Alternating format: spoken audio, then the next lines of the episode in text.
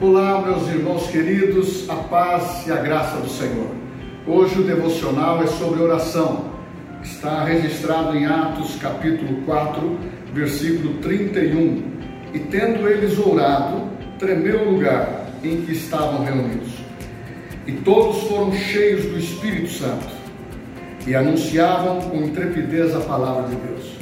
Eu quero te dizer que nós estamos 30 dias para terminar o ano de 2020.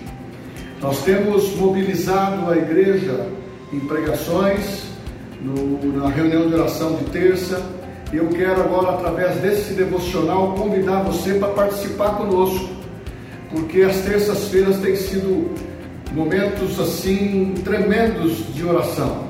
Nós estamos com um grupo satisfatório ali, mas aqui é o convite. Tendo eles orado, a igreja primitiva se reuniu para orar. Eles interferiram sobrenaturalmente e Pedro recebeu libertação instantânea. Isso é motivo de oração. E quando o lugar treme, é o poder de Deus. Quando treme a tua vida, é o poder de Deus. Quando o Espírito Santo está dentro de você, falando, orientando, movendo, é o poder de Deus.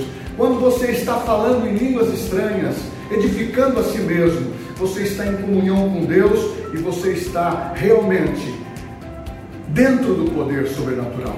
Meu irmão, são tempos de refrigério, embora tempos de crise, nós temos que acordar para a oração. Um grande despertamento. Que venha um avivamento para a igreja de Bauru, que venha um grande avivamento para as igrejas Verbo da Vida do Brasil e internacionalmente.